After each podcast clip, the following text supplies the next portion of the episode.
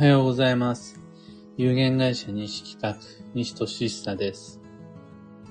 運をデザインする手帳、有機暦を群馬県富岡市にて制作しています。このラジオでは毎朝10分の暦レッスンをお届けいたします。今朝は、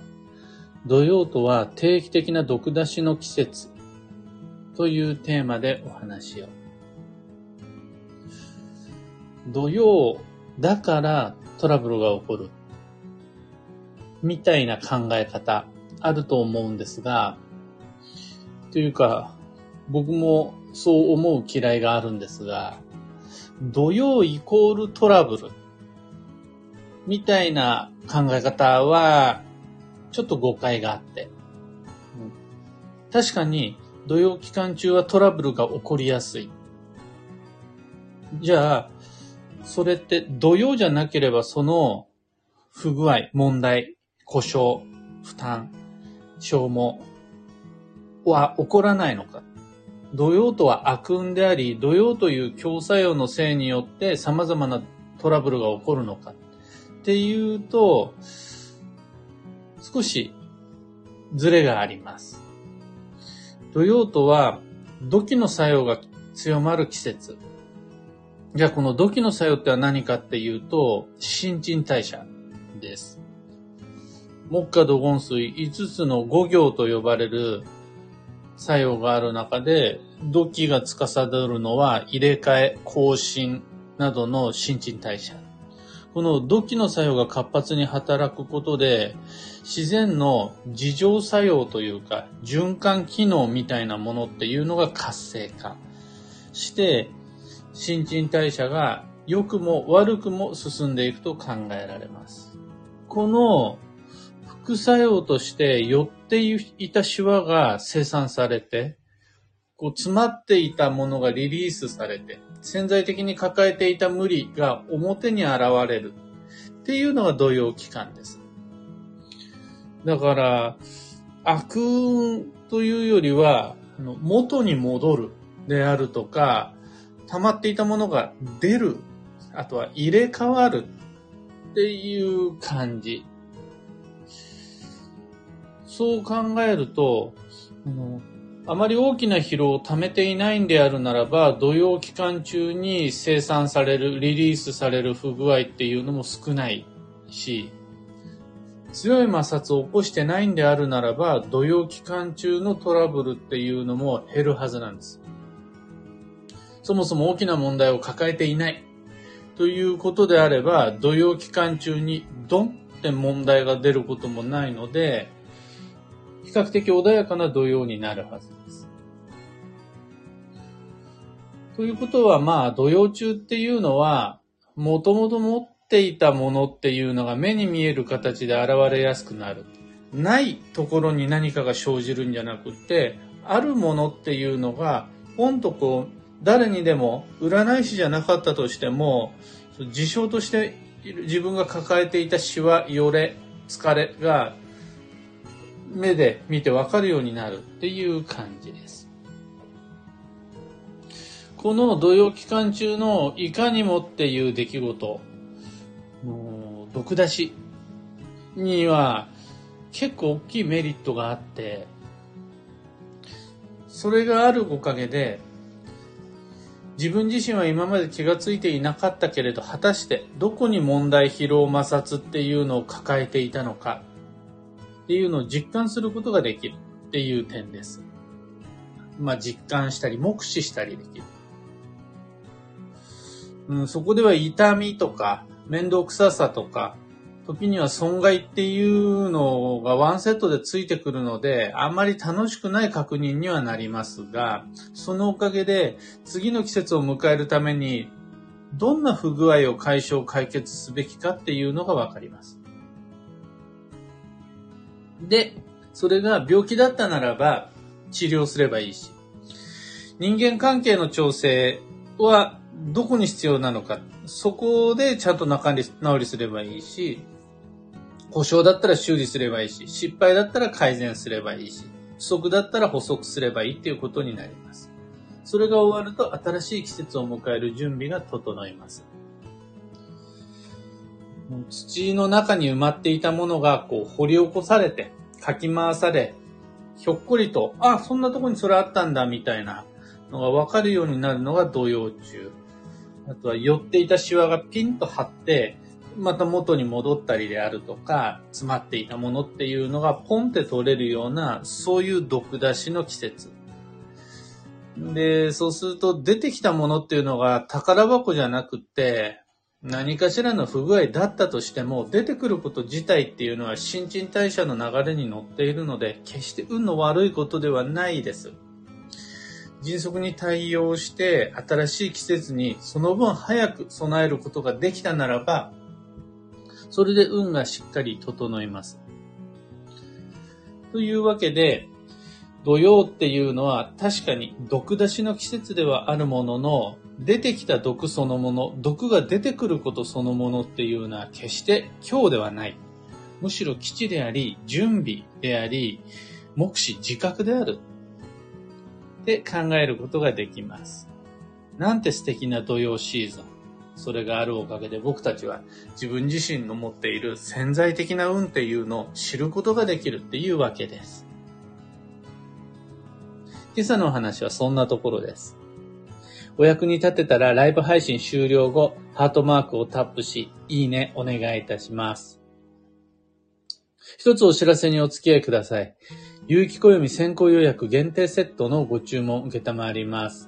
送料無料特別価格にてご自宅までお届けいたします。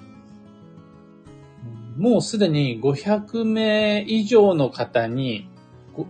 530人とかかな？の方にこの機会ご利用いただいていて、本当にありがたい限り、まだ手元に届かないのに、手元に届くのは9月1日前後になるのに先にお買い求めいただけるっていうのは本当にありがたいです。書店などでご購入いただけるようになるのは一般発売日の9月9日になるんですが、欲しいという方を見かけたら、ぜひこの今、まだ、今だったらまだ間に合う先行予約の機会、教えてあげてほしいです。今、買ってもらえる方が断然お得です。詳細とご注文窓口は放送内容欄にリンクを貼り付けておきます。さて、本日2022年7月の18日月曜日は超女装の7月の12日目。そして、土曜まで今日を入れて残り2日となります。今日と明日が終わったら7月の20日深夜1時40分から季節の変わり目土曜シーズンで毒出しの季節になります。例えば、今日、明日、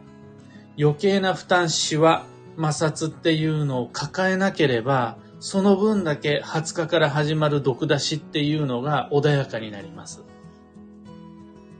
まあ、別の言い方すると、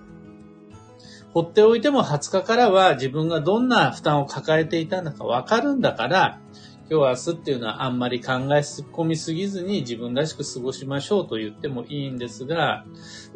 そういう意味でも、いつから土曜が始まるのかっていうことと、そこではどんな運勢が待っているか、どんな除毒が待っているんだろうかっていう、この二つの意識持つことで、日々の過ごし方が全然変わってくるだろうなって思います。暦、たまにはこう広げて、今日の予定が何なのかだけではなく、この先どんな季節が待っているのかって先読みすることができると楽しいです。今日のキーワードは総合、全体をまとめるです。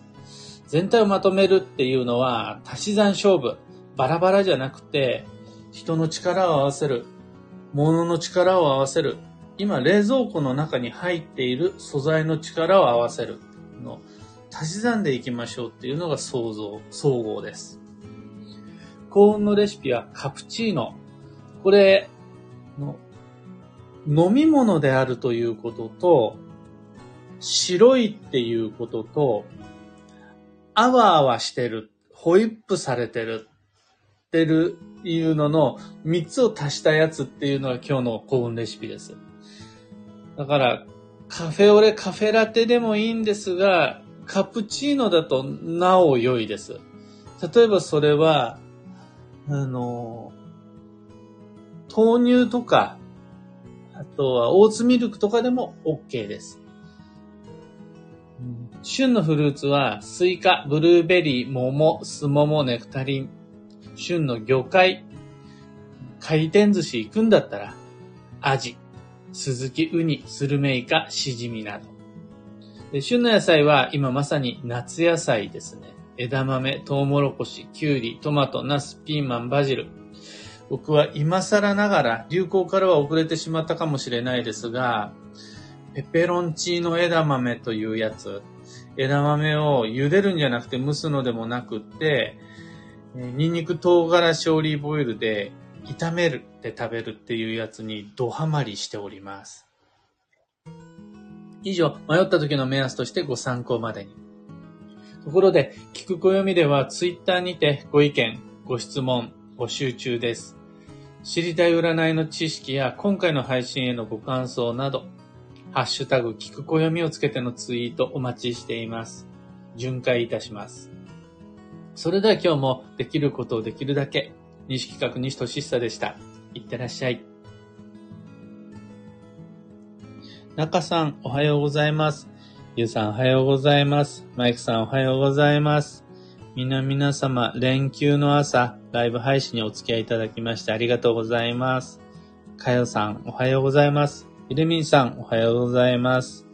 ももさん、おはようございます。たかさん、おはようございます。N シャンチさん、おはようございます。ひななおさん、おはようございます。僕はといえば、ようやく、昨日、おとといで、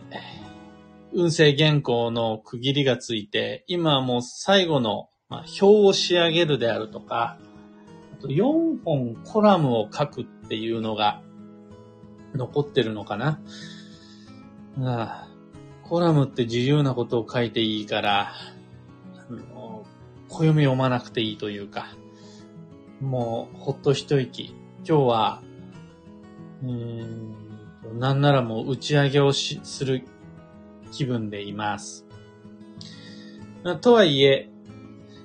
あと2日土曜が始まるまでにあるので、土曜保険の購入をしたりであるとか、土曜前に決めておくことができるような予定っていうのを立てたり、特に土曜期間中にあそこ行く、この人に会うみたいなスケジュールっていうのは、残り2日間の中で寝ろうと思っていて、その今一番気になってるのが、ヘアカットです。うん僕にとって土曜といえば、歯医者さんの歯の定期検診とヘアカットなんですが、まだヘアカットの方の予約が済んでいないので、今から、えー、行きつけの美容室に連絡をして、いつ髪を切るかの予約したいと思います。というわけで今日もマイペースに運をデザインして参りましょう。僕も行ってまいります。